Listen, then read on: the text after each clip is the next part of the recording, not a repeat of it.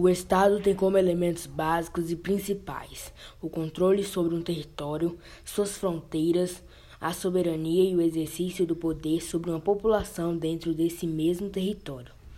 A característica nos estados modernos, podemos dizer que o estado ele pode possuir mais de uma nacionalidade, porque é a nacionalidade, ela é a própria da população íntegra e caracterizar por formas de vínculos permanente como o mesmo idioma, a mesma religião, valores e tradições. E esses grupos que possuem idiomas, religiões, valores, ele pode por mais diversos dentro do mesmo território.